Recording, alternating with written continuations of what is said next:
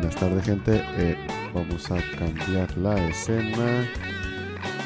Transición. Buenas tardes, gente. Bienvenidos y bienvenidas a el episodio 110 de Los Rebeldes. Está como casi siempre eh, Cristina. Eh, Cristina, habla para, para que probemos sonido. Gente nos escucha. Bienvenidos ahí la gente que está en el chat. ¿Cómo van? Hola a todos.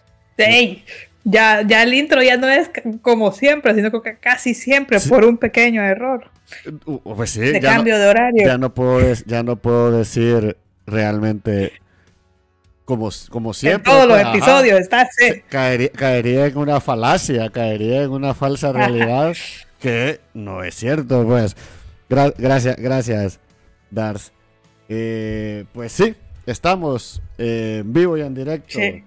Desde dos continentes Cristi cómo estás primero eh, cómo está el clima Clima menos 2, Jue- puya. hora 7 de la noche. Está heladito, Está un poco helado está un poquito nada más. Pues fíjate que según el celular estamos a 27 grados, pero yo no le creo mucho. Creería que Está estamos, más caliente. yo creo que estamos como a 20, un un poquito más, pero despejado, eso sí. Tenemos el cielo perfecto de, de, de noviembre, ese blanco así profundo y ese calor que, que te da la sensación de que va a ser frío, pero no hace frío. Así que, eh, ¿qué contás, Cristi? ¿Cómo, ¿Cómo te va? ¿Cómo va la vida universitaria? Ahorita estoy entre un trabajo individual y pausa del ciclo, ya, o sea, el cierre ya del módulo 2, o sea que estoy entre tranquilidad y no tan tranquila, o sea, quisiera estar más tranquila, terminarlo y poder hacer otras cosas, Ujú. como muchos de mis compañeros, pero no me arrebato tanto, no tengo la edad del arrebato ya. Ya no estás en esas edades. O los arrebatos. Exactamente. O más bien los, haces, los Entonces, arre- haces los arrebatos y te detenés. Y decís como, ah, quizás el arrebato, pues, no debería de exactamente. hacerlo. O sea, hay, hay otras prioridades, cuidar mi salud, Sí, como que... es- antes y de es- caer en estrés y que es de gratis. y es un poco lo que vamos a hablar en este episodio 110, que es este balance que debemos de tener tanto en la vida laboral, en la vida académica y sobre todo un punto que vos querías trabajar y hablar mucho, que es el tema de, de cuando, cuando empezás a trabajar y el dinerito te cae, Sí, eh, sí. cómo balancear a eso sin caer en, en, en no dejar de trabajar o seguir estudiando, que también es una, un cuestionamiento que, pues, a todos nos se nos pasa en la cabeza. Así que, para que vean Sí. que está relacionado lo que nos, nos pasa día con día.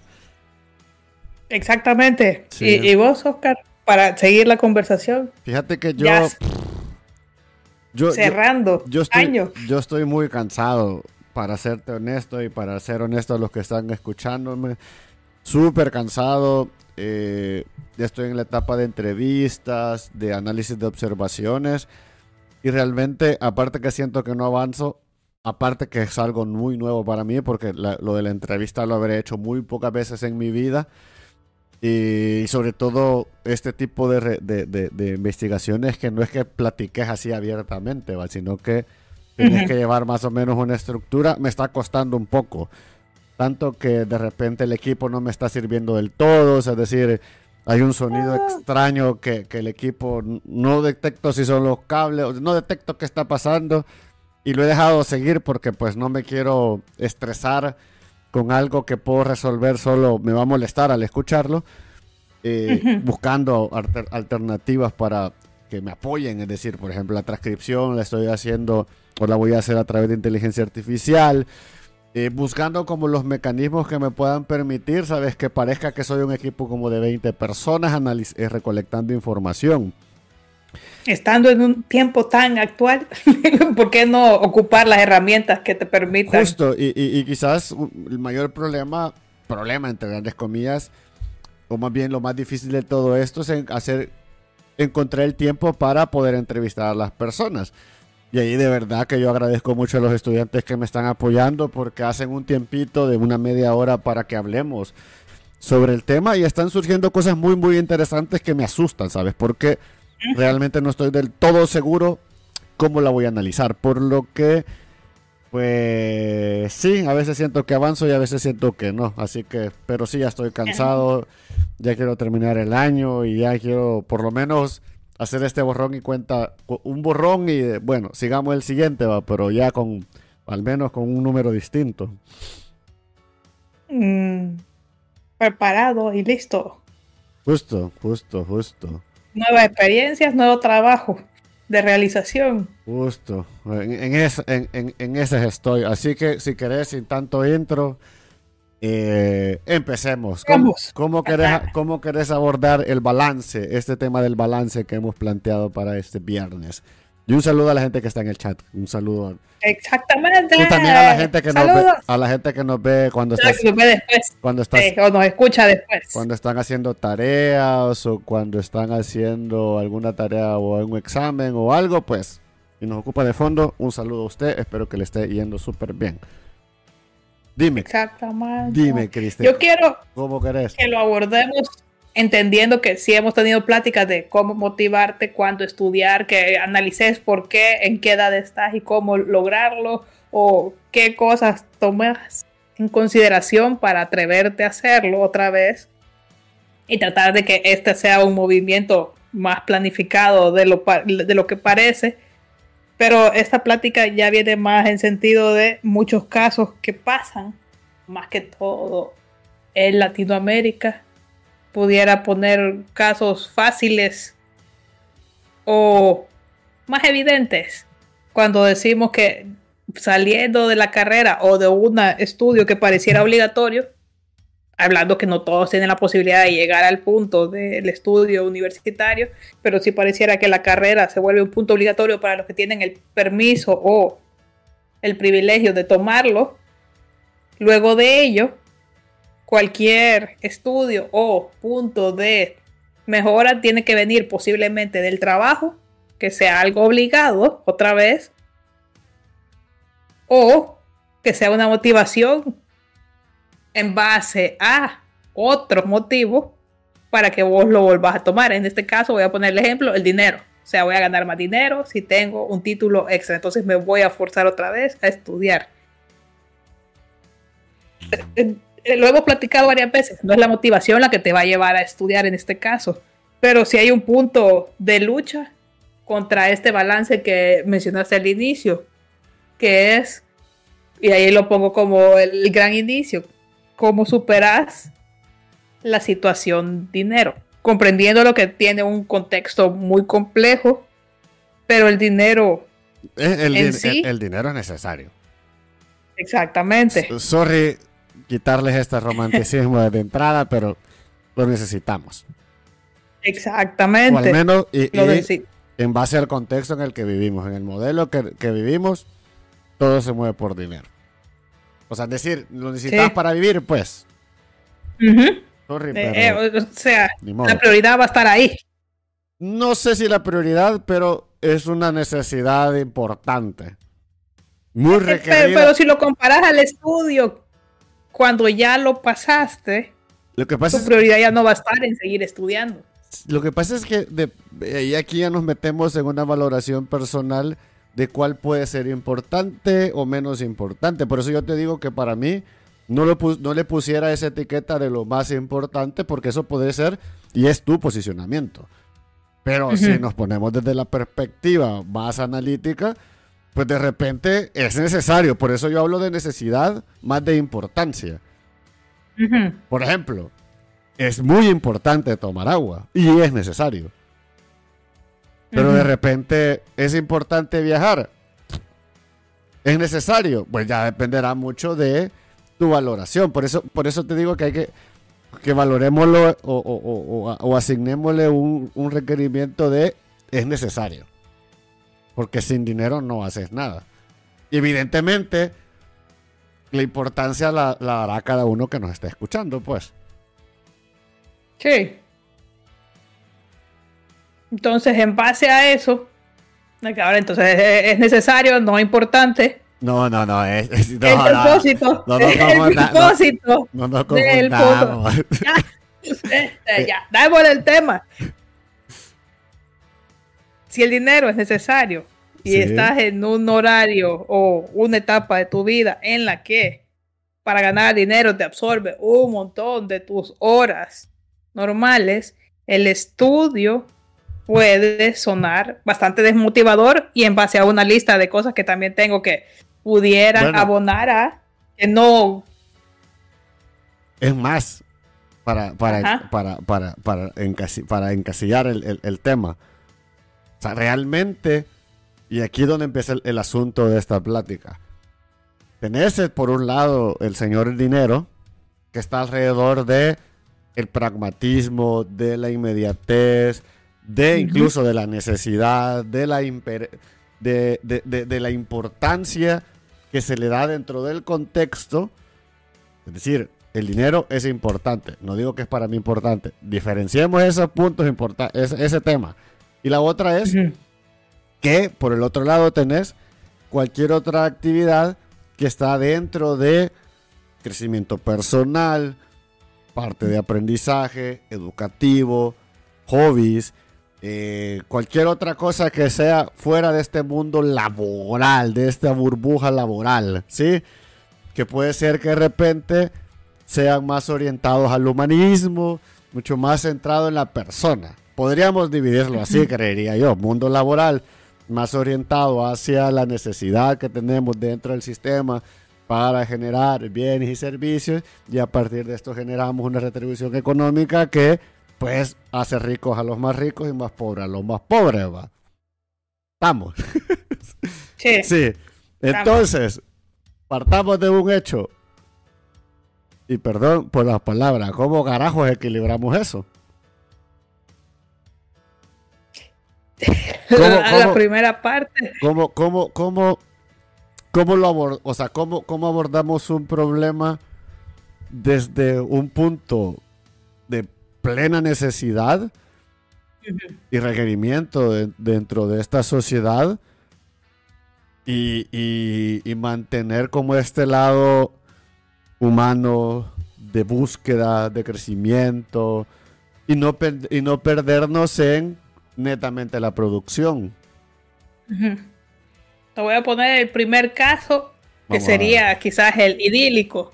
La persona con voluntad interés, curiosidad, que te va a decir, ya comprendí, debo de meterme a estudiar o quiero seguir creciendo y voy a buscar alguna manera de medio desligarme, no desligarte realmente, pero sí buscar la manera en que haya una conexión de tiempo en el que puedas vos también tener un tiempo de crecimiento y a la vez el tiempo de trabajo.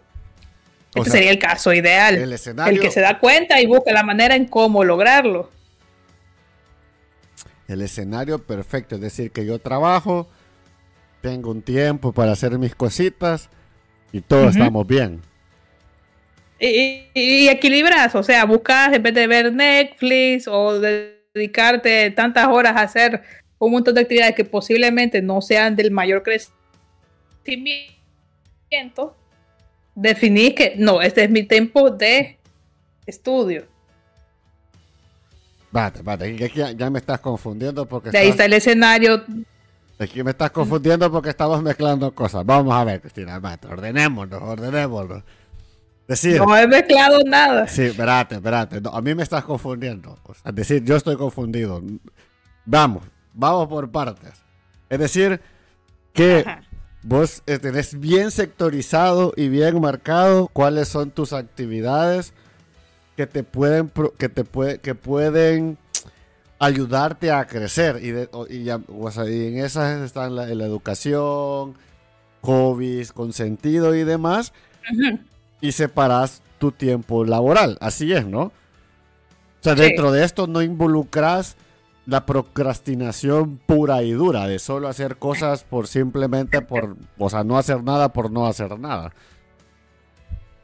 No, debería estar incluido. Por eso estoy diciendo que es el caso ideal, el que tiene la conciencia de que todo esto debe estar presente. Es decir, que podemos utilizar el, cuarteto que hablan de vida, que es cuarta parte de trabajo, cuarta parte de familia, cuarta parte tuya y cuarta parte con actividades de ocio directamente a lo que quieras.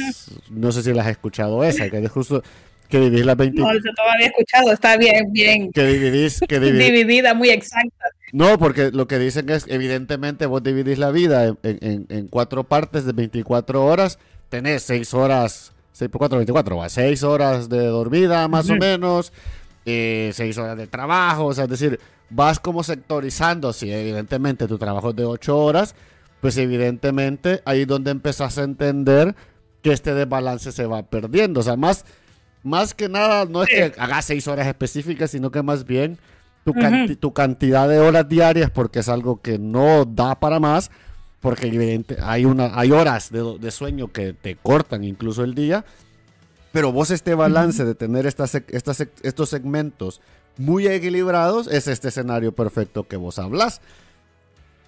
Exactamente. Ajá, pero... pero que esta persona, dirías lo que hemos platicado en todos los podcasts, alta conciencia, qué está pasando, pero cómo soy, hacia dónde voy, lo yo- planifico. yo más creo, y, y agregando a esto, hay un factor bien Ajá. importante. Y es que probablemente esta persona tiene un trabajo que satisface, o satisfaje, satisfa- Mm. satisface, sí, satisface eh, las necesidades más básicas, por lo que esas necesidades básicas, Mm, pues evidentemente, como, como no son su preocupación, tiene más tiempo para otras cosas. Por lo que este, eh, razón. este, es un, es- este es un mundo que probablemente mucha de la gente que nos escucha, incluyéndonos a nosotros, no estamos. Porque yo parto del hecho, porque casi siempre nunca, pero hoy me voy a involucrar. Hoy parto del hecho que mi vida no es balanceada. Por lo que vos que, lo que me, lo que me estás lo que me estás contando en este punto idílico es idílico Te lo dije, idílico, idílico incluso podría llegar a categorizarlo como utópico porque inexistente. Sí, porque balancea, o sea, porque justo. Y creo que haga- hagamos el ejercicio en cada uno de los escenarios que presentemos con nuestras vidas actuales. Por ejemplo, evidentemente yo no tengo un balance porque mucho tiempo le dedico tanto a trabajar como a estudiar. Por lo que elementos como elementos sociales, elementos familiares, pues caen en este, en este balance y probablemente son muy, muy escasos. Por lo que vivir solo para trabajar, y en este caso solo para mi tesis, es un desbalance total, pues. Y que, y que aún pensando en este cuarteto que yo les he dicho, es prácticamente imposible porque, porque no, te, no, no sos tan máquina para, para poder trabajar. Para tener todo. No, y para no, o sea, decir, voy a trabajar cuatro horas en mi tesis. Claro, por ejemplo, hoy quería trabajar y me levanto con un dolor de cabeza, muy cansado. Mm. eh, o sea, la cabeza no te da. Entonces, esas cuatro horas que entonces tendrán que sustituir otras y así sucesivamente. Entonces, esta persona ideal, Ajá. como decís, puede que exista, pero son casos eh, eh, extraños, específicos, que ya tienen ciertas condiciones exactamente que les permiten que haya un balance. Millonario. O sea, ninguno de los que nos escucha. Bueno, tal vez sí va. Y si, y si, y si hay un millonario Que que, nos escucha, mano. que levante la mano y que, y que, y que, y que nos, y nos a decir su testimonio, vamos a y decir. que nos patrocine. No, yo, eh, que nos apoye. ¿ve? Entonces Sí. vamos ahora con el caso persona en desbalance, pongámoslo así. Pero de balance parcial o, o- o total. O El te- desbalance parcial, porque todavía es el desbalance total. Ajá, va, de balance parcial. Vaya, vamos a ver. ¿Cuál es ese? Un caso te pusiera yo de este desbalance parcial, Nosotros. el tuyo. Sí. Que estás en una actividad extraordinaria, que no sería tu rutina No. diaria por mucho tiempo. Justo, que te, que En te el que vas- absorbe un tiempo particular y específico. Puede ser la universidad, puede Sí. ser incluso dentro de estas actividades grandes, puede ser una materia, puede ser un parcial, puede ser algo como una actividad específica. Ajá, a ver. O cuando estás en el trabajo y en el Ajá. caso de arquitectura tenés un proyecto que va a tomar más horas de las normales, entonces tenés horas extras que realizar. Sí, o el, cli- o el cliente se le ocurre. Si lo hacer- pide de la nada, se en semana de vacaciones, él se va de vacaciones, pero él te pide que eso tiene que estar listo para o esa se le, se le ocurre que necesita entregarlo el viernes porque se le ronca el, Sí. el asterisco allá abajo. ¿va? Y ahorita las épocas de cierre de año. Sí, como todos, Entonces, todos, quieren, todos quieren cerrar el año mágicamente el 20 de diciembre. No me preguntes cómo, pero lo quieres. sí. Vale, ok. Entonces, tenés estos momentos, cabal, de imbalance que alteran tu vida y te hacen en este momento, sí, llegar entre el pensamiento de esta necesidad de dinero o esta necesidad de estudio. A veces pesa una y a veces pesa más la otra. ¿Por qué va a pesar la de estudio? Tiene factores ya de más a largo plazo, como lo hemos hablado, de Vale, que te veo con el dedito ahí queriendo decir algo. Es que, es, que, es que fíjate que, vaya, en este punto, para que vayamos por partes, para que vos te me emocionás y tiras todo y después no me acuerdo de los puntos. Entonces, y está bien, pero vamos por partes. Esta parte creo que es, importante señal, eh, señalar que si bien es cierto, vos tenés tu preocupación hacia el estudio, pero esto también indica que no tenés preocupación del otro lado. Es decir, tu preocupación monetaria, económica o de cualquier otro factor de tu vida. Asegurada de alguna manera. Probablemente esté asegurada o esta prioridad es como, por ejemplo, decir, si yo estoy estudiando, pues evidentemente tengo la capacidad, ya sea laboral o ya sea mi familia tiene está haciendo el esfuerzo para darme el estudio, o soy un becario, por ejemplo, y tengo los recursos para poderlo hacer. Y cuando hablo de recursos, hablo que estoy estudiando no significa que soy un millonario que estoy tirando el dinero para poder estudiar, para que nos entendamos. Entonces, este, este desbalance se puede y se da también dentro de la circunstancia de que una de las de, estos, de estas actividades que están dentro de tu vida están fijas, no te generan problemas, no te genera esta situación que te pueda permitir poder hacer lo otro, que es como mi caso, por ejemplo, entre grandes comillas. Es decir, el trabajo de la universidad y los proyectos, bueno, que ahorita proyectos solo uno que tenemos, eh, me permite poder hacer y dedicarle tiempo a la otra actividad. Pero porque aseguras esto, porque si no asegurara esto, el, pago de la universidad, pues evidentemente no, por muy examen que tuviera, yo estuviera preocupado en la búsqueda del empleo para luego poder estudiar. Exactamente. Y es comprensible entender, como vos decís, si esta persona que está en un balance medio tiene asegurado en esta parte el dinero, la parte que puede moverse o desbalancearse o, o hacer crisis es el estudio.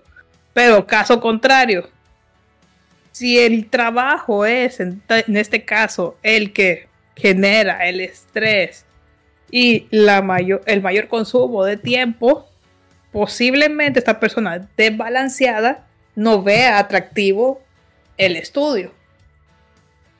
o como un punto de partida. Lo que pasa es que para mejorar. Sí, pero aquí, aquí, aquí, pues lo que te diga, no vamos a adelantarnos porque aquí hay varios temas importantes.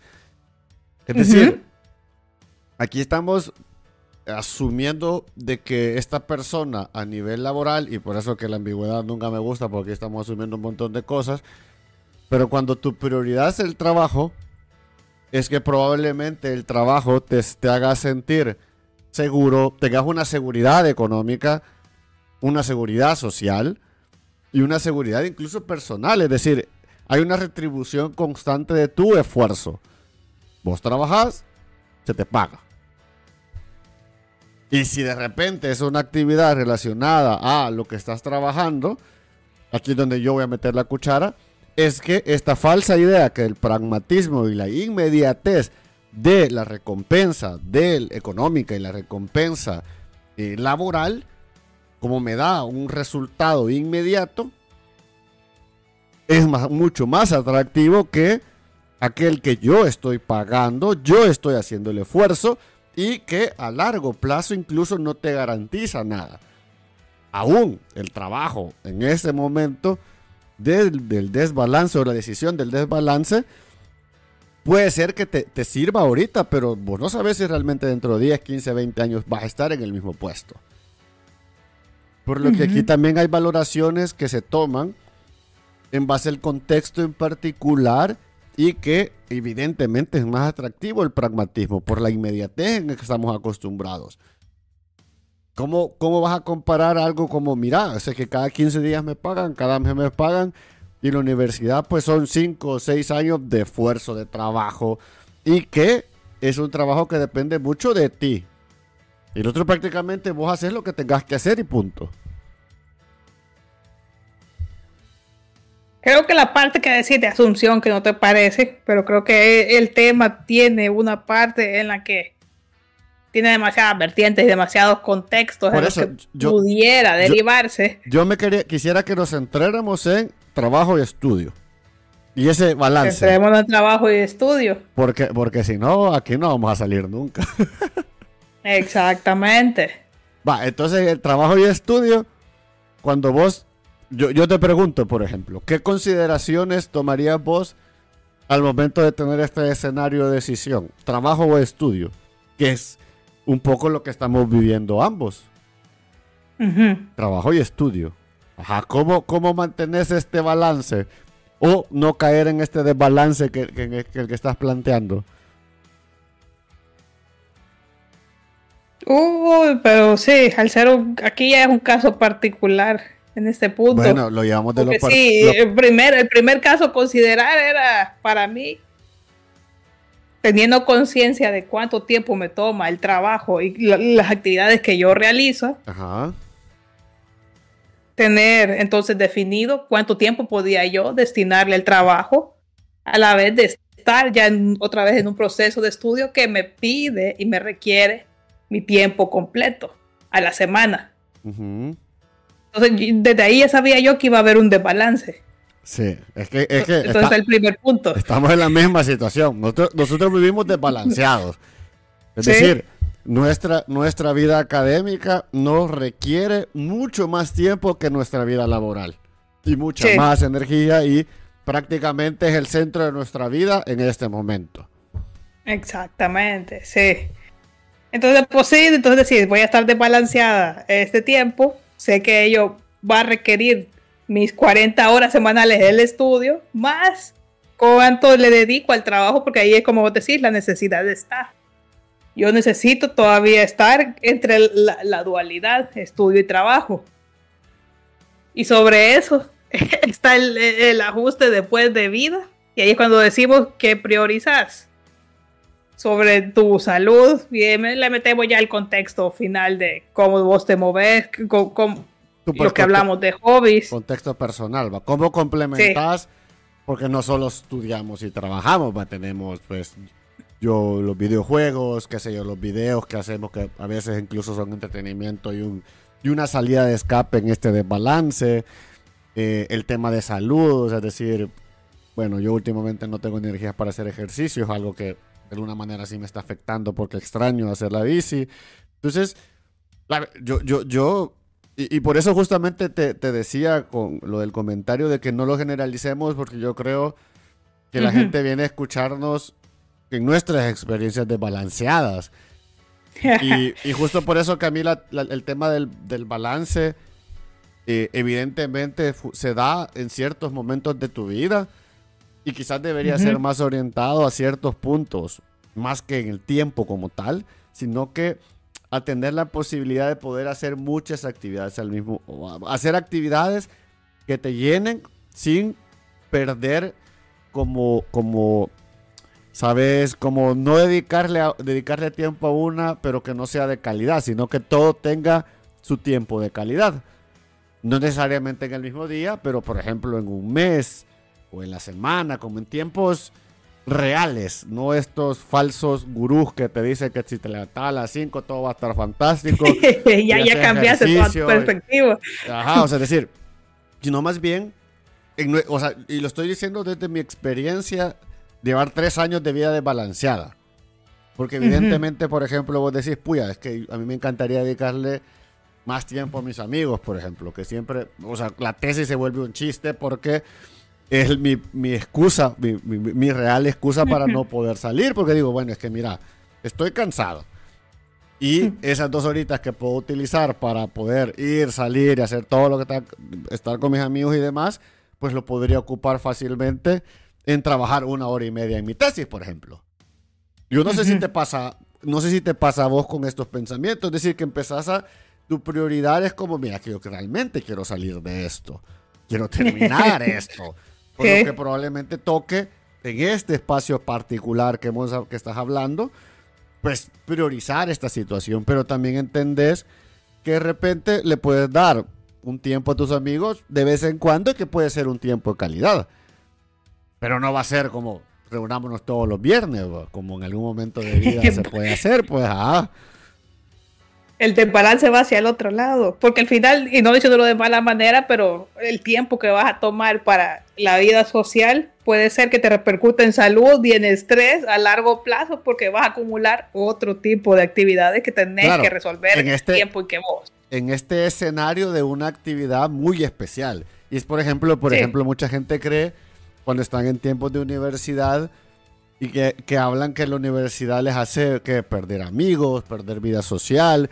Y es claramente vos tenés que sacrificar algo de tu tiempo si es que por muy energías que tengas, el día es de 24 horas y no se incrementa. Eso no es magia.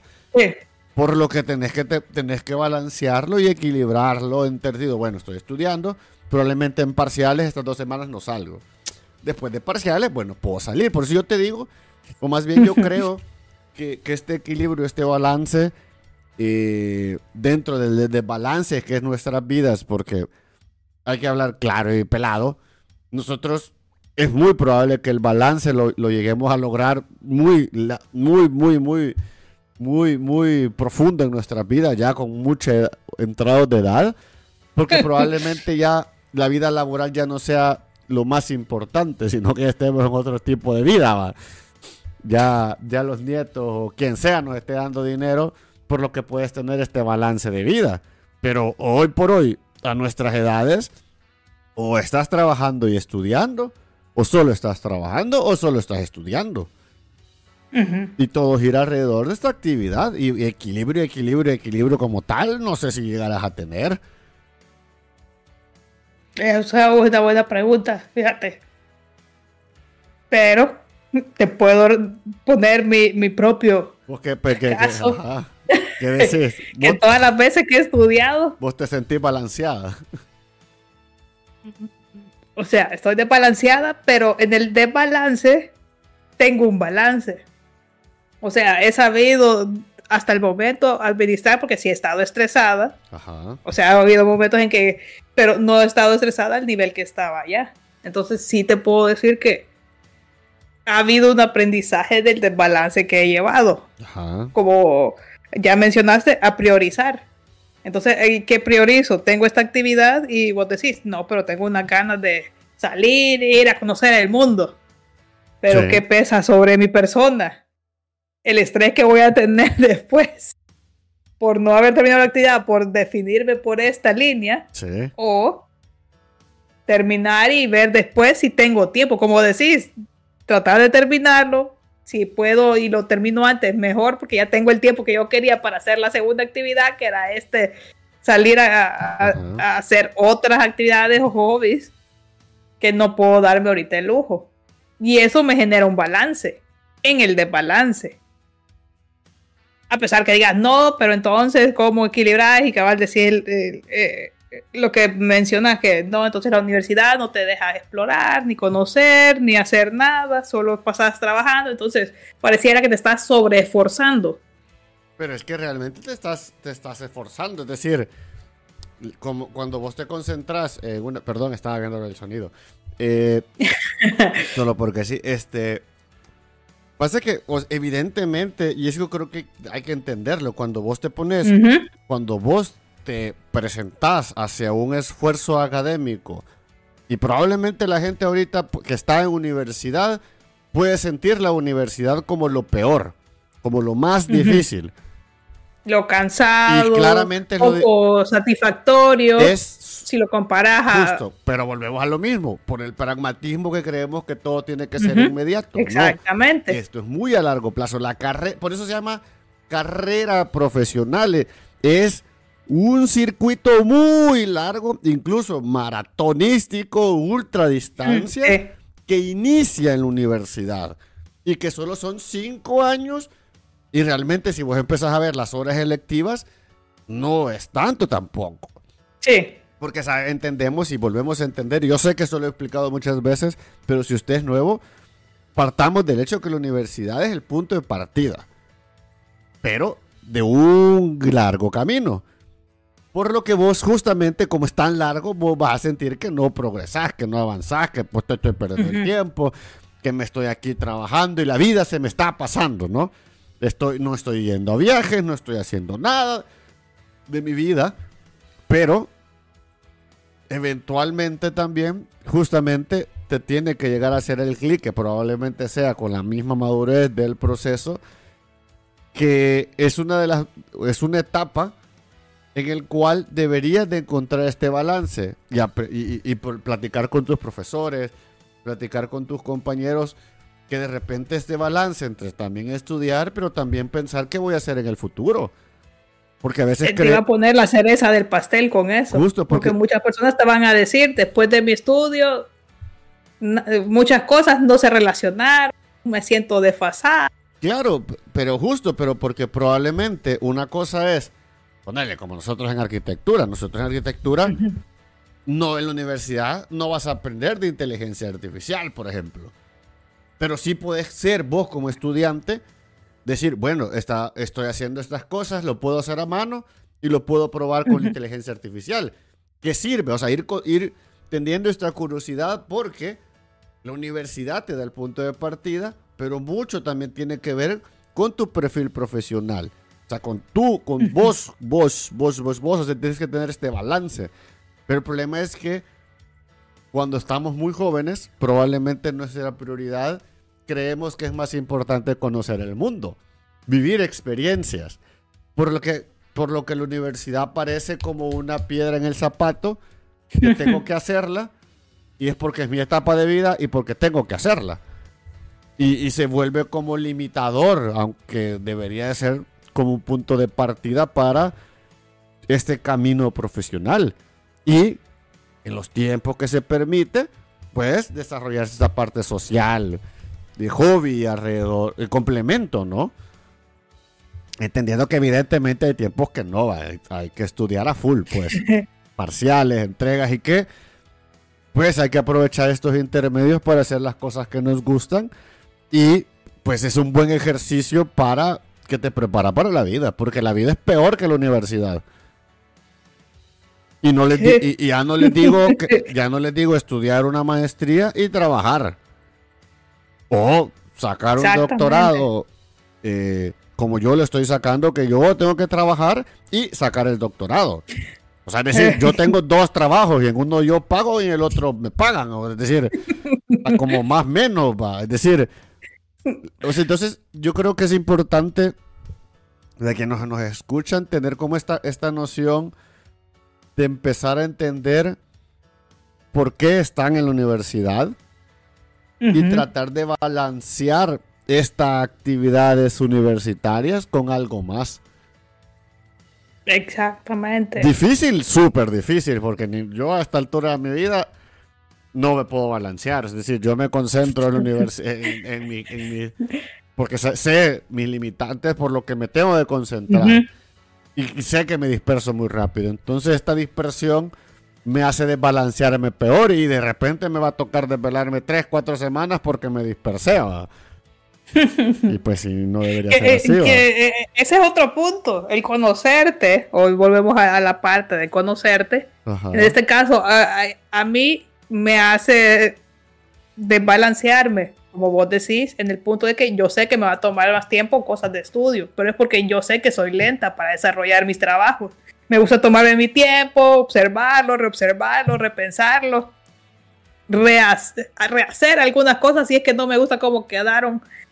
Eso puede venir con el perfeccionismo, que lo he ido aprendiendo y lo he ido diluyendo. Falso, al punto de que digo, bueno, eh, tengo este tiempo, desarrollo. Falso, y, falso, perfeccionismo. Planifico qué es lo que quiero desarrollar. ¿Ah? Eso puede ser el siguiente tema, el falso perfeccionismo. Exactamente, que muchas veces sigue apareciendo en las universidades como ese hecho de necesito que se vea perfecto. Pero en mi caso ya no es que se vea perfecto, sino que necesito que se pueda entender lo que yo quiero transmitir. A partir de eso yo desarrollo y digo, en el tiempo que tengo, tengo, este tengo esto, voy a hacer esto, se entiende o no, y si no lo entiendo bien, como lo había planificado, ahí hago el ajuste. Pero ya hablo de ajuste, ya no es ah, lo voy a volver a hacer todo y hago una crisis total de lo que pasó. Sí, pues pero eso genera un desbalance. Eso es bien complicado. Que yo lo hago consciente. Que yo digo, va a haber un desbalance, me va a tomar más tiempo, voy a tener menos tiempo, como vos decís, para ciertos hobbies. Eh, eh, hay, hay, tiempo que voy a designar para otras cosas, como decir, dormir. Yo ese lo tengo como ese tiempo, por lo menos seis horas, las tengo y esas no las voy a mover. Porque sé que cuando tenga menos, me va a afectar y me va a desbalancear más. Sí, yo creo que justo, como vos decís, como la importancia de aprender y a conocer tu proceso. Eh, es decir, de repente vos con esta falsa idea que tenemos mucho, para que trabajamos bien de noche. Claro, pero eso te desbalancea tu vida social, porque de repente como trabajaste 10 a 4 de la mañana, te levantas al mediodía, ya perdiste toda la mañana. Entonces, se desbalancea un montón de situaciones solo por no conocerte. Entonces, creo que buscar, primero, entenderte a ti en cada una de las actividades te puede permitir comprenderte para encontrar, no el perfecto balance, pero sí un balance que te funcione a vos. Como vos decís, dentro, del, del, desbalance que significa estar en la universidad, en el desbalance que significa estar en una maestría o en un doctorado, o en cualquier otra actividad, o incluso en, lo, el desbalance que puede provocar el trabajo, que es un punto que, deberíamos de platicar cuando el trabajo absorbe tu vida universitaria, ¿qué hacer? Es un punto muy importante dentro de ese balance y que fue la, de las preguntas que te hice y que te eh, has oído, pero no importa, la, vamos a responder. Pero es eso, es decir, como conocerte en estos contextos para ir encontrando un sistema que te pueda funcionar. Y a la larga, que la experiencia entre tanta, entre diversidad de actividades, no sea la peor. Porque quizás es un punto que te puede, te puede hacer ahí volver a decir, mira, es que yo solo voy a estudiar y ya no vuelvo. Ya, no, más bien, solo, vuelvo, solo trabajo y ya no vuelvo a estudiar. Porque ha sido la peor experiencia de mi vida. Exactamente, que alguien llegue a ese punto. Porque se va, va a carecer de este punto de enriquecimiento y de crecimiento personal desde la educación. Porque Pero vas a sentir, ¿sabes? Vas a sentir que una de las dos es una pérdida de tiempo. Sí. Y suele ser que crees que la educación es la pérdida de tiempo por este, por este falso, por este pragmatismo inmediato, que tenemos muy arraigado en la actualidad. También creo que otro punto que sí debemos y que no quería que se me olvidara cuando estaba platicándolo es que a largo plazo el ser consciente de que tenemos un imbalance, pero que lleva mucho tiempo siendo igual, creo que puede ser perjudicial también.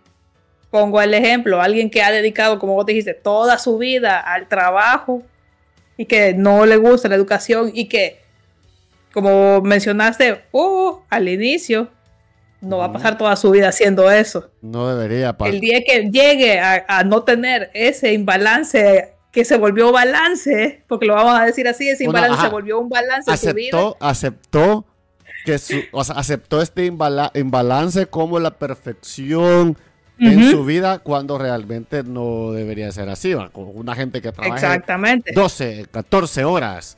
Eso es un total desbalance, pero que lo has aceptado y lo has hecho tu vida, ¿no? Exactamente, lo haces normal. No debería ser, o sea, decir, pues, ah, justo como digas, es que yo trabajo 12 horas al día y solo llego a dormir. O sea, es decir, Sí, entiendo que lo hagas por tu contexto actual, pero no significa que sea ideal para el ser humano a largo plazo, justo. Sí, total. Entonces, el día que cambie ese balance que tenías, sí, puede ser perjudicial para vos en tanto salud, cualquier otro parámetro que se descontrole de ese punto y que puede llevarte a no saber qué hacer. Sí, yo, yo, yo lo he pensado muchas veces después del doctorado, si es que alguna vez lo termino. sí. O lo dejo, lo termino, cualquiera de las dos cosas puede pasar. No sé qué hacer, porque he, vivido tanto tiempo en desbalance que de repente vas a decir, bueno, ¿y hoy qué hago? Si tienes un hueco inmenso que llenar. Por lo que a veces yo también entiendo mucho, por ejemplo, a nuestros padres cuando pasan mucho tiempo trabajando, porque ellos son de la generación que ha trabajado 30, 40 años, y de repente se, ya lo jubilan, ¿va? es como yo, ¿y qué hago? Pues, es decir, he pasado toda mi vida trabajando de, de, de 8 a 6, después padre, después aquí, que nuestras tareas, no sé qué, o sea, ese es un trabajo bien intenso y de repente no lo tenés, como, es como complejo. Sí, o sea, pero fíjate que justo ahí es donde la importancia del balance se ve, se ve su importancia. Porque si vos tenés dentro de este desbalance, muy bien, has tenido tal menos la idea, la noción o el tiempo de poder ir tratando del balance cuando se dan estas transiciones de que te falta uno de los dos, ahí donde, la, donde los hobbies o la comprensión te puede llevar a hacer cosas, un proyecto, que Exactamente. esto. Que fíjate que justamente lo, estaba pensando mucho. Y, quizás eso pasa justo cuando te gradúas de la universidad. Como has pasado tanto tiempo en la universidad, concentrado en esa actividad, sin pensar en el futuro, porque pensar que tenés que conseguir trabajo no es pensar en el futuro. Ese es como tengo hambre, voy al Big Mac Back, ya, ya que estábamos hablando, viendo el ejemplo de, la Big Mac el episodio pasado, voy al Big Mac y ya va. No, más bien, ¿qué realmente quiero hacer en el futuro? ¿Qué tipo de profesional? Y todos los perfiles que hemos hablado. Y no lo, y no lo haces así, al menos yo no lo pensé así. Yo, Exactamente. es más, mi vida llegó hasta la maestría. Pero a mí no me pregunté qué tipo de trabajo quería. O sea, no lo había pensado. Y que probablemente me preguntas ahorita, probablemente me hubiera, me, hubiera, tomado, me hubiera, hubiera sido muy bueno tomarme el tiempo para decir, ah, bueno, está bien la vida profesional, pero y, hay que definirla bien hacia dónde quiero ir, qué quiero hacer, pero probablemente tocará desarrollar otras cosas más que solo la vida profesional. Y a veces se nos olvida que somos, no somos trabajo, no somos dinero. Somos seres humanos que, también se alimentan de otras cosas, de ir al cine, de ver arte, de escuchar música, de leer, o sea, no sé. Se nos olvida que, o la vida no puede ser solo trabajo.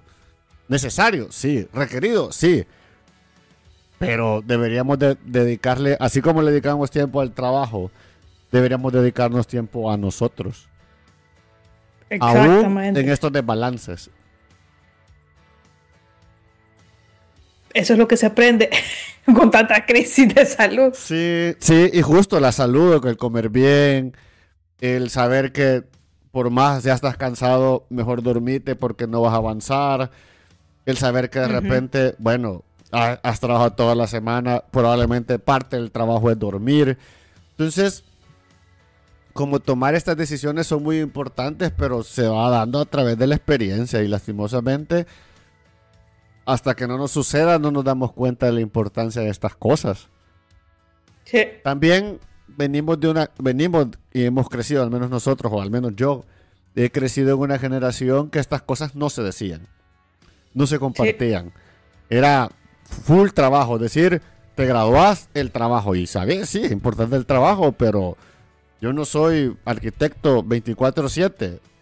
Soy Oscar, el que le gusta los videojuegos, que le gusta leer, que le gusta investigar, arquitecto e investigador. O sea, cada uno de estos segmentos, si bien es cierto, viven en mí, pero hay días que no quiero ser arquitecto, pues. Sobre todo, en el, sobre todo en el contexto en el que vivimos, se lo juro que no quisiera saber de arquitectura. Está ahí voy a dejar. Mucho menos de interiores. No quisiera saber, y menos de educación. No quisiera. Simplemente no quisiera. Sí, hoy quisiera estar jugando Play, viendo TikTok y hacerme el, bruto. Sería fantástico esa vida. Pero es eso, es decir, como, como, como son cosas que, de alguna otra manera deberíamos de, tratar de implementarlas en nuestras vidas. Y cuando digo tratar... Tomar pues, el tiempo. Pero fíjate, yo quiero regresar a esta pregunta. Pero cuando, cuando el desbalance es obligatorio, es decir, el trabajo, el trabajo o universidad o lo que sea, pero quizás puede ser, ocupemos el ejemplo del trabajo, cuando el trabajo te absorbe tanto y, te obliga al desbalance, ¿qué hacer? renunciar. la respuesta inmediata. No es que yo la haya tomado, pero. Pero. pero Te lo voy a poner con este cómo está la situación después del COVID. Ajá, como en mi experiencia ha sido una de las mejores decisiones de mi vida. Ah, Hay muchas oficinas que primero, y esto ya a nivel diseño, que vieron que necesitaban que los ambientes tenían a la persona mucho más tiempo de su vida laborando que teniendo su vida. Entonces vieron que la necesidad de que el espacio no tenía que ser tan oficina, sino que, que fuera más hogareño, que lo sintieras como más tu casa para tener a la persona retenida las mismas horas que vos querías retenerlo. Pero mira. segundo, las personas ah, ya no quisieron regresar a estas oficinas, o sea, a su jornada laboral. Querían más flexibilidad. Porque se dieron cuenta que pasar tanto tiempo en un espacio que más parece esclavitud que otra cosa. Y hay que entender, en el contexto nacional, las retribuciones económicas no son tan buenas. Como para decir, ah, pues voy a pasar 12 horas en la oficina. Te me estás pagando dos mil, tres mil dólares. No va. Me estás pagando 400 dólares y te duele pagarte eso. como, o sea, decir, yo en estas situaciones, entendiendo el contexto y las dificultades que de ser, es cuando más duro deberíamos de hacer con el tiempo. Es decir, 8 horas, 8 horas. ¿Usted quiere más? págueme las horas extras, que también aquí en El Salvador es una cultura que no se tiene. Sí, yo no sé por qué siempre que decimos esto sonamos a antisistema, va, pero no, o sea, creo que hay que respetar también nuestro tiempo laboral y nuestra vida. Deberíamos Las horas establecidas por el momento, que son bastantes y que si ya se están platicando que no, no, no, no deberían de ser tantas. Y la verdad que el balance, flexibilidad, la vida no es solo trabajo. y otra cosa. Y como vos decís, la respuesta sería renunciar, pelear las horas, ok, llegar a un acuerdo. Eso pudiera ser la opción más inicial, llegar a un acuerdo, necesito tiempo, podemos ajustar. Yo, yo quiero seguir mi trabajo, pero ajustemos eso. No, y fíjate que de verdad, en este caso, evidentemente, nuestra experiencia es muy, muy, muy reducida. Y, y, justo hablamos de, la experiencia que podemos ver, de lo que platicamos con otras personas. Eh, y, entiéndanos que si de repente decimos alguna barra basada, está dentro de nuestro contexto. Que evidentemente esto se puede alimentar con lo que usted puede escribir en, el, en, la, en la área de con comentarios. Con sus aportes enriquecedores, no insultadores. Pero, pero bueno, entonces el asunto es que, claro, lo que pasa es que, y quería antes de que se me olvide, a nivel de espacio interior, uno de los grandes problemas es que las, las, oficinas, más bien, uno se pasaron con el tema de, que parecieran casas, porque literalmente están las oficinas dentro de una casa y parecen casa y son casas. Entonces, es como, tampoco vamos a decir, pues no me quedo en mi casa, pues ahí se pasaron.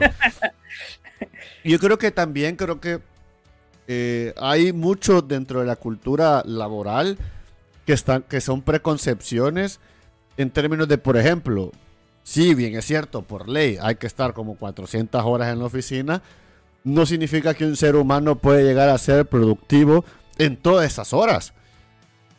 Es decir, eh, y, mi comentario de la barra basada iba por esto, porque, porque yo te podría decir, bueno, de repente hay otras modalidades y que no sé qué, pero o sea, como por objetivos y toda esta paja que te meten para, para hacerte productivo. Eh, pero, pero, no sé, yo, yo creo que de alguna otra manera deberíamos nosotros también como futuros profesionales, como profesionales, eh, empezar a, a, discutir si realmente los modelos laborales en el que vivimos son los modelos que quisiéramos nosotros crecer. Por ejemplo, si usted está en la universidad eh, y es algo que, por ejemplo, mucho de la generación joven inconscientemente hace.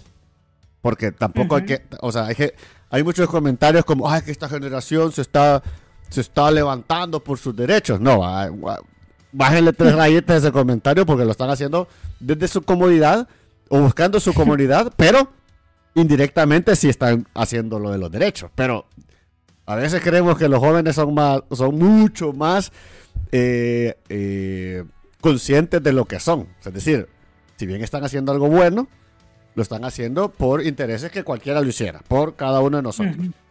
Que eso se puede extrapolar y cuando se den cuenta que lo que están haciendo por una lucha de derechos laborales más dignos, espacios más, más decentes para nuestro desarrollo y, y, que no, nos, no pasemos nuestra vida solo trabajando y se den cuenta que es una lucha común, ahí es donde vamos a empezar a hablar, va.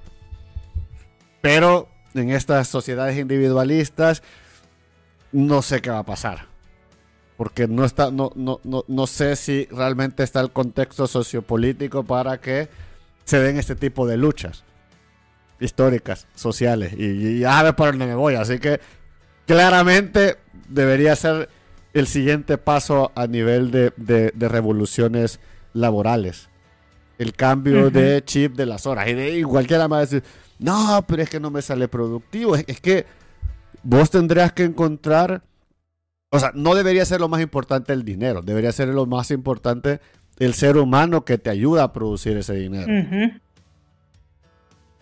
Sí, yo no sé por qué siempre tiene que sonar extraño, o sea, hacia un lado ideológico cuando hablas de esto y no debería ser así, fíjate. Es un tema de derechos humanos. Sí, pero Vivimos en un mundo desbalanceado, creo yo. Y en este desbalance nos, nos quieren vender que tenemos que buscar un equilibrio que pues, no sé si realmente existe.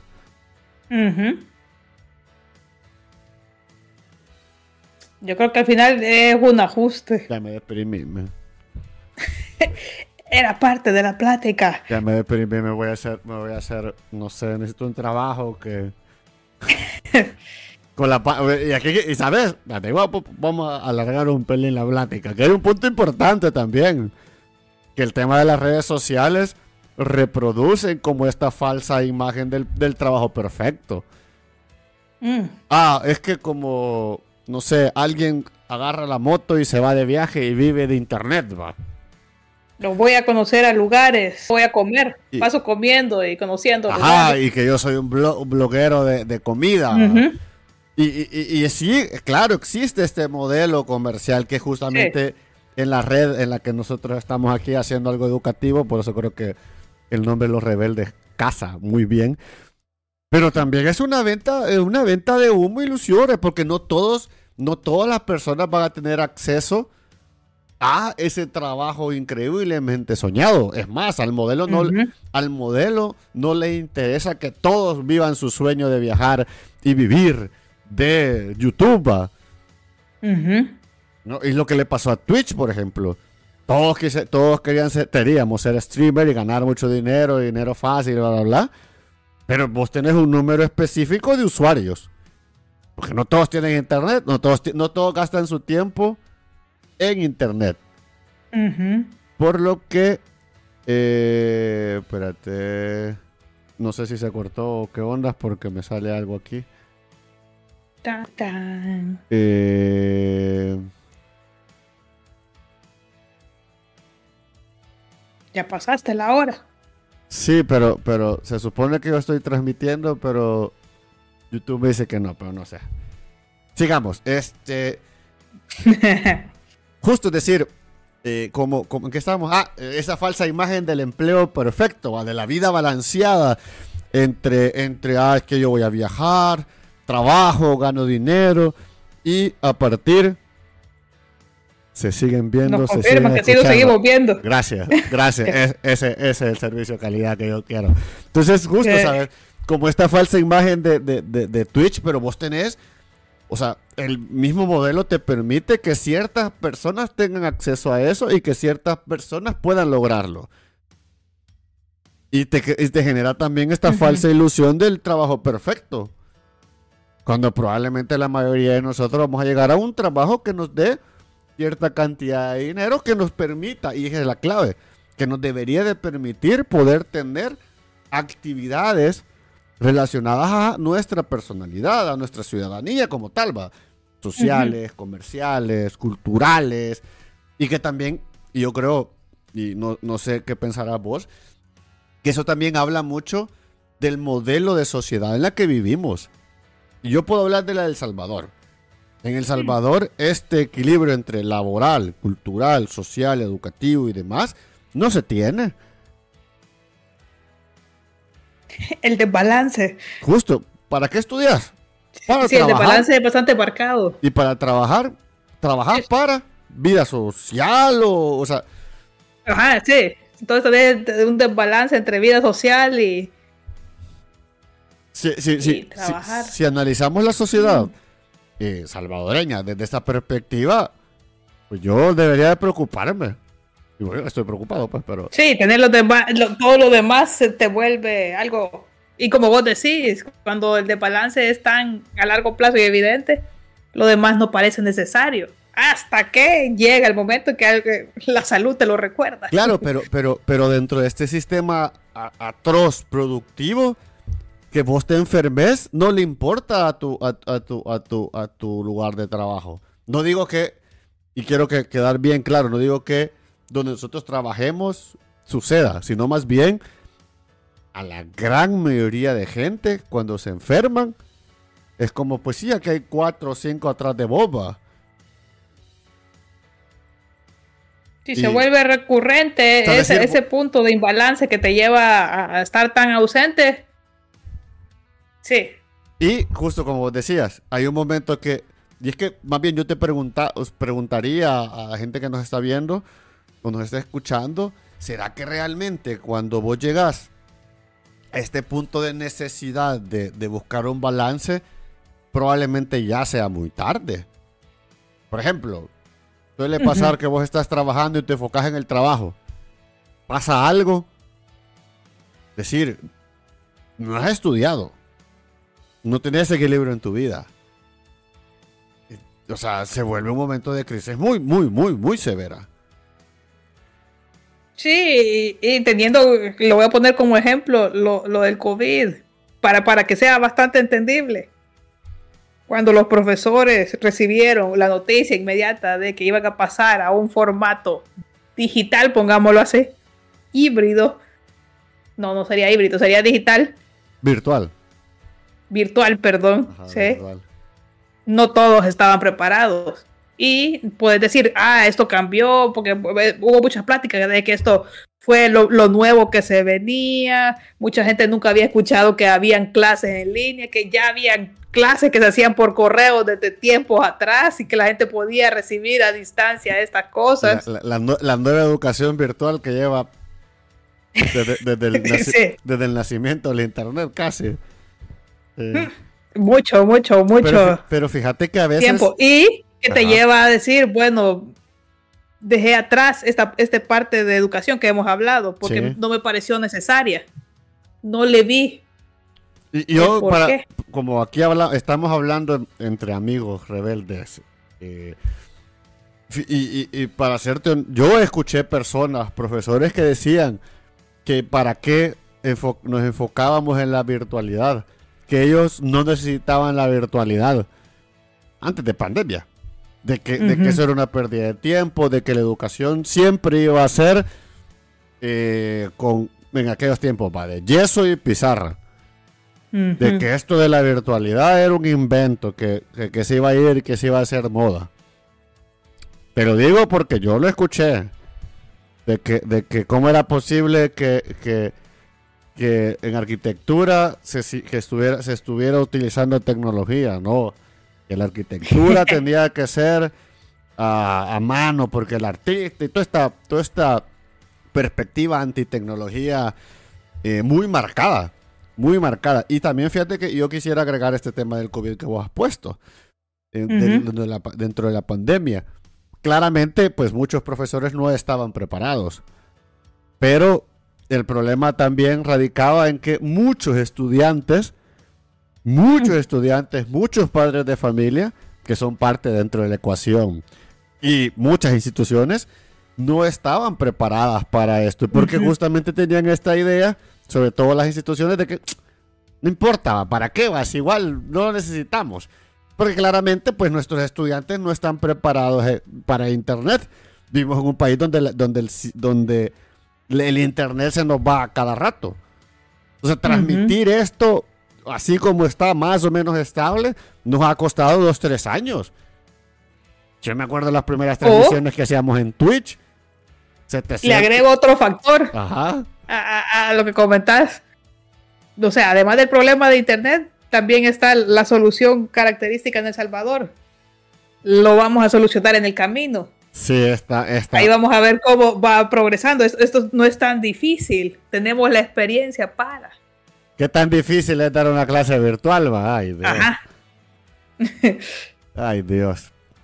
Es que, y yo por eso, y por eso lo decía, ¿sabes? Porque si vos no tenés preparado a, tu cliente, a tu estudiante, pues no te va a funcionar. Y, te digo por qué. Porque la preconcepción de una clase virtual es ver videos de YouTube y que el hmm. video de YouTube me explique todo lo que tengo que hacer y hacer una tarea, va. Claramente, pero, pero en esta simplicidad que se, se cree que solo es ver videos y responder algunas preguntitas, pues eso funciona para un curso. para, para tareas, para asignaturas universitarias, el trabajo es muy, muy, muy, y, y, vos lo sabrás más que yo por tu especialización, que depende mucho del autoaprendizaje del estudiante, autodisciplina y que vos generar los recursos y que tiene que haber una comunicación. Todo lo que les estoy diciendo no existe en el proceso educativo nacional, porque estamos acostumbrados a que el profesor te diga, te diga, qué hacer, te diga qué hacer.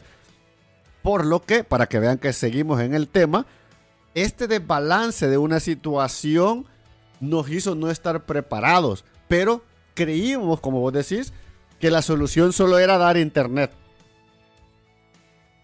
Que la solución solo era poner el classroom, que la solución era poner eh, que todos estuvieran en, en, en, Team o en Meets y que pasaban 10, 12 horas. O sea, yo escuché, por ejemplo, justo de colegios que pasaban las 4 o 5 horas conectados y los niños enfrente de la compu. Porque, y, y repito, y, y, lo hago así abriendo. Por efectiva, vamos a decir. Abriendo comillas, justo, porque porque el profesor tenía que ver qué estaba haciendo el alumno. Y porque también los padres de familia pues, necesitaban que el profesor estuviera ahí para que, para que su dinero estuviera bien invertido. Es como eso, una educación virtual. Una educación virtual no funciona así. Y lo que me pasaba a mí, por ejemplo, y me, sigue, y me siguen reclamando mucho. Claramente, educación virtual y presencial son distintas, son objetivos distintos. Eh, y hay unos que somos buenos para uno y no tan buenos con el otro. Yo estoy claro. Porque yo a esta altura de la vida, cada vez que hago un video, siempre digo, lo puedo hacer mejor, pero no tengo los recursos ni el tiempo para hacerlo. Y eso estoy clarísimo. Pero todavía me reclaman como, es que usted no hacía esto. Y le decía, es que, pues, la pregunta clave, ¿me lo decías? ¿Me lo comunicaste en su momento? No va. Entonces, ¿cómo voy a saber yo que te faltaba eso, por ejemplo? Sí, o sea, temas tan esenciales como la comunicación o el intercambio, que deberían de ser fomentarse como cotidianidad en este balance de vida, cuando tenés estas crisis, empezás a ver que pues no, no estamos tan desarrollados integralmente. Sí. Y claramente es culpa del profesor, no siempre. No siempre. Exactamente. Es más, yo creería que el sistema en 2023 va para peor. Porque, porque no hemos entendido que no es ni solo presencialidad ni solo virtualidad. Que hay que encontrar un balance entre el balance justo. Que todo es importante, un balance. Que hay veces que la importancia es presencial y a veces la importancia es virtual. es decir, en esta falsa idea del balance el desbalance podría ser un desbalance consciente y, muy pensado, puede ser la clave para entender y comprender nuestra vida.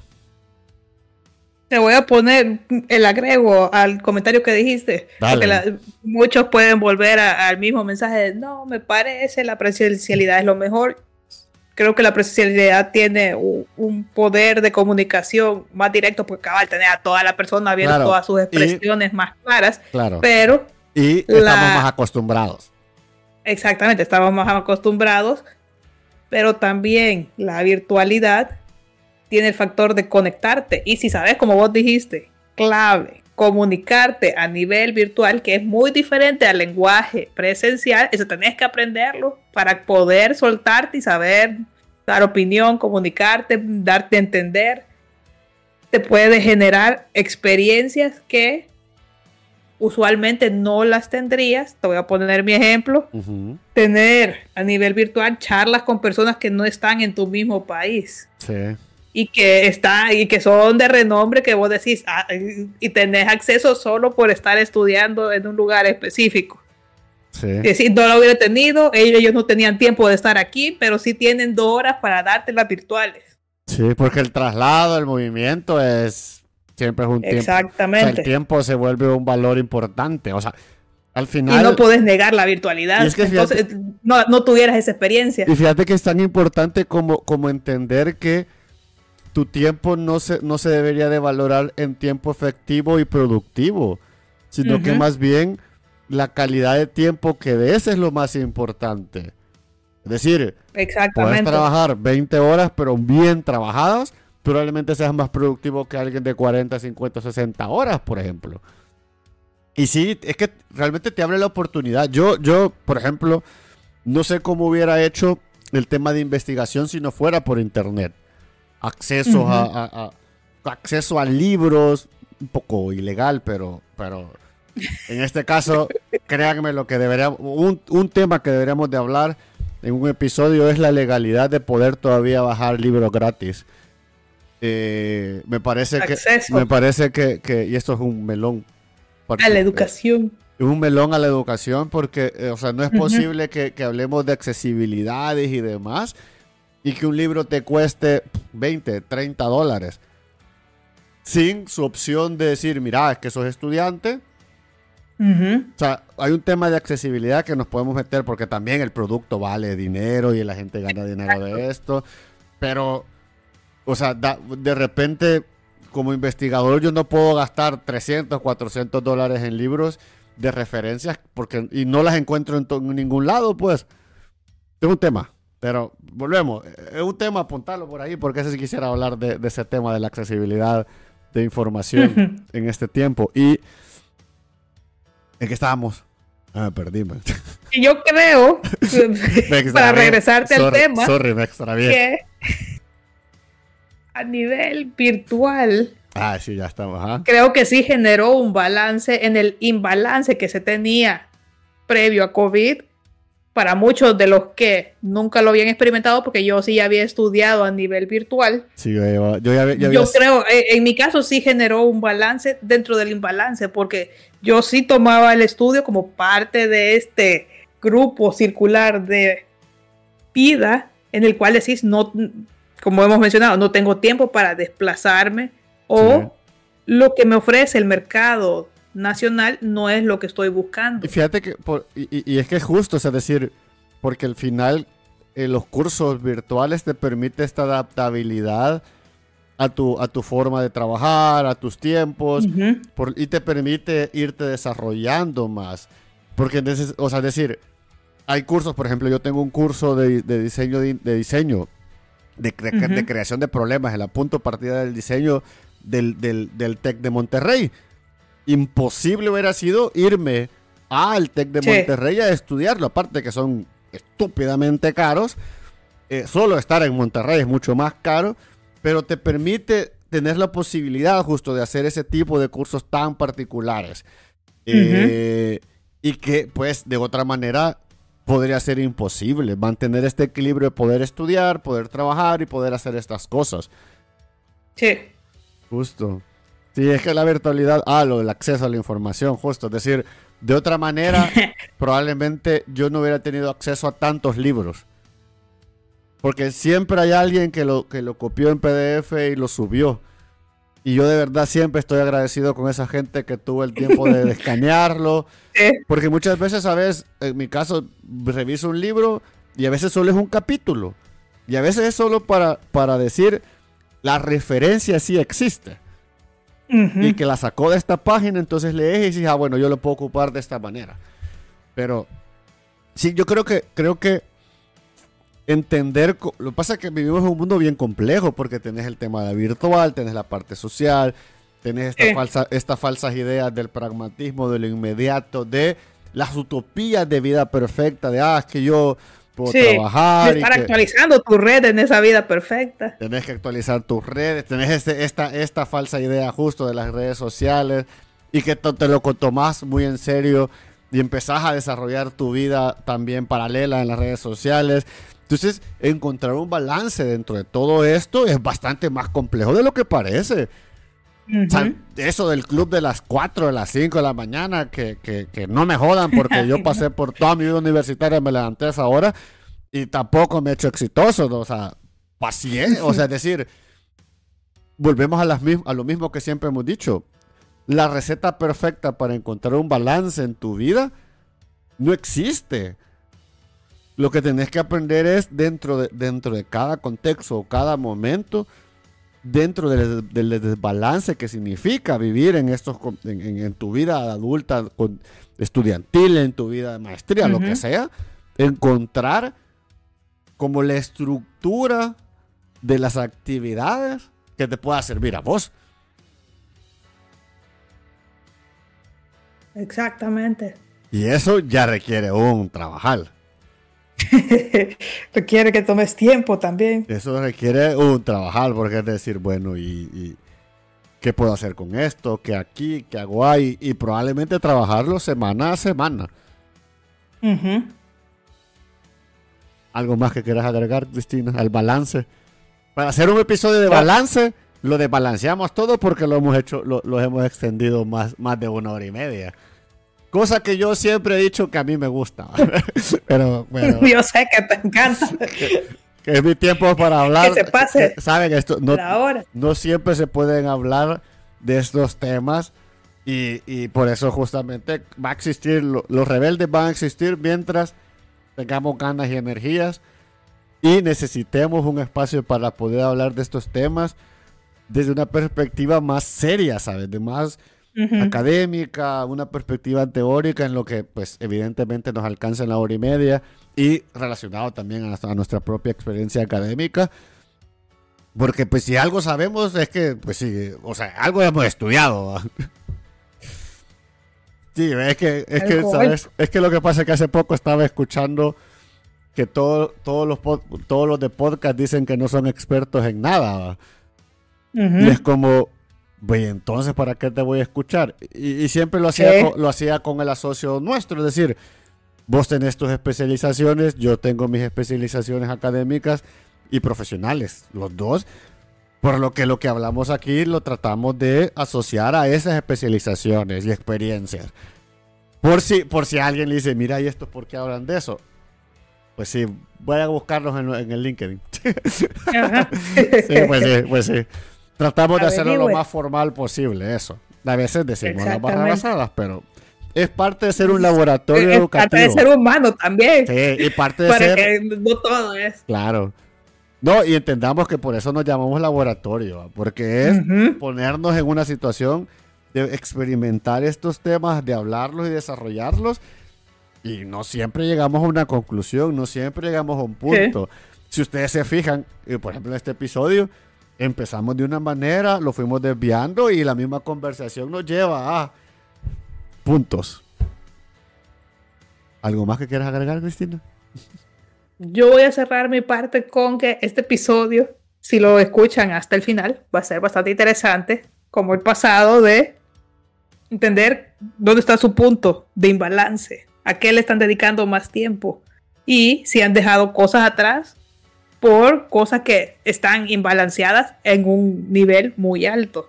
¿Qué pasaría? Y ahí ponemos el escenario y ahí ustedes ya vuelvan a escuchar el episodio completo para entender es Claro. el imbalance que busco, que quiero o que ahorita puede ser el mejor para la situación que tengo, como el que Justo. mencionamos con Oscar. El contexto, el contexto te va a dar cuál puede ser la particularidad de la respuesta. Y Ujú. como consejo y agregarte, y no te quiero cortar, después de esto te dejo terminar, es que creo que también es importante no caer en, en el pragmatismo y la facilidad y lo fantástico que es el dinero.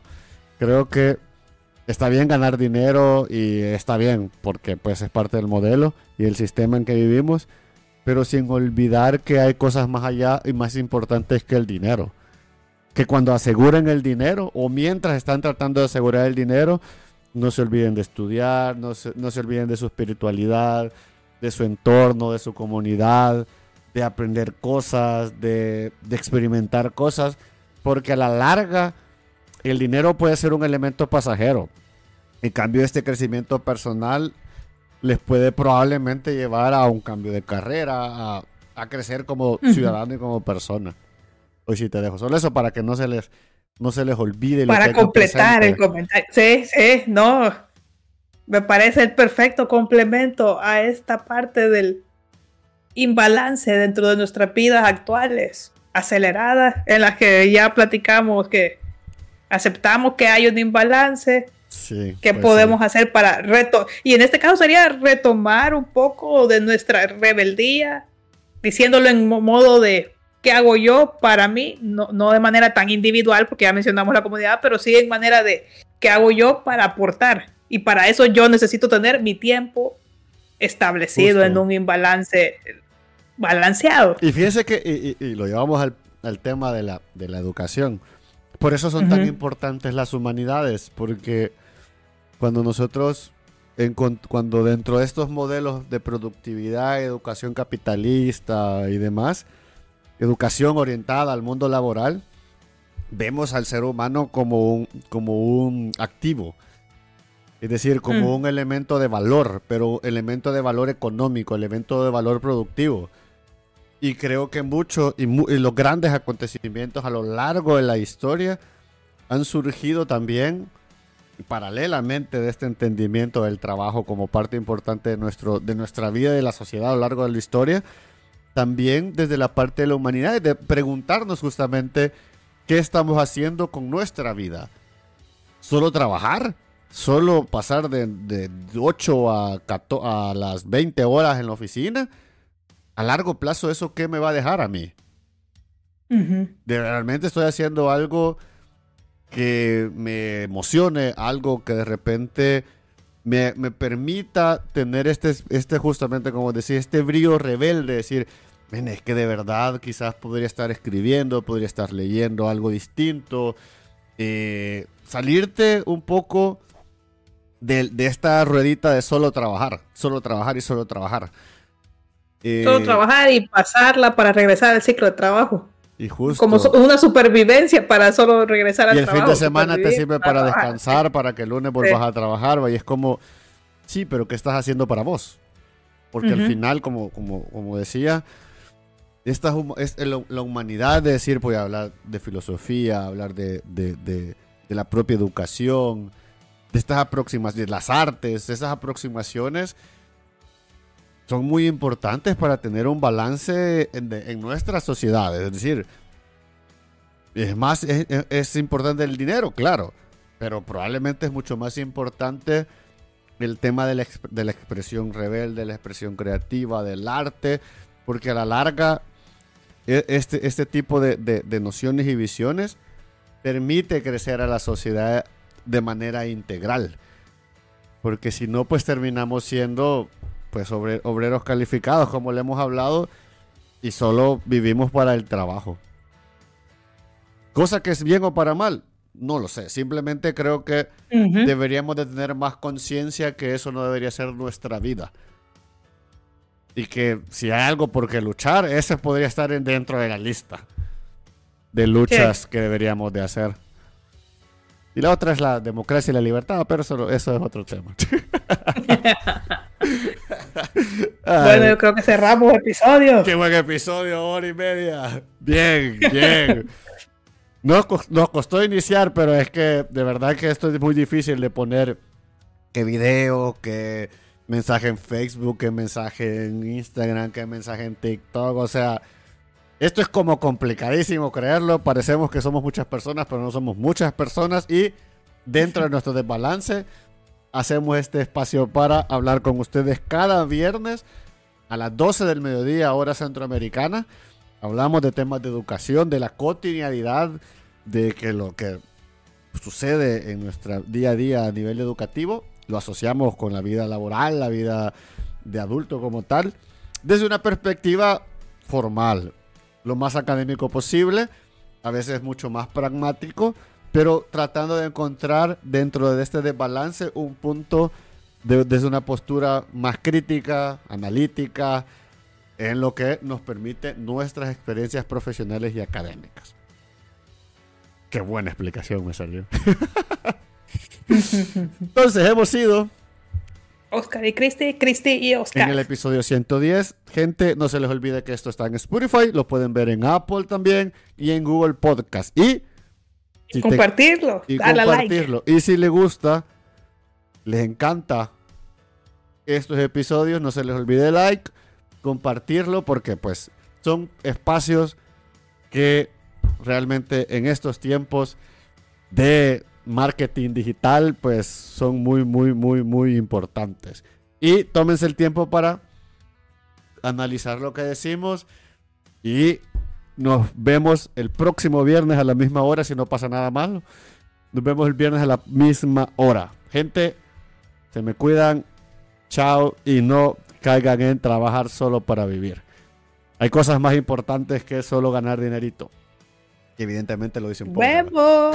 Evidentemente lo dice un pobre. Exactamente.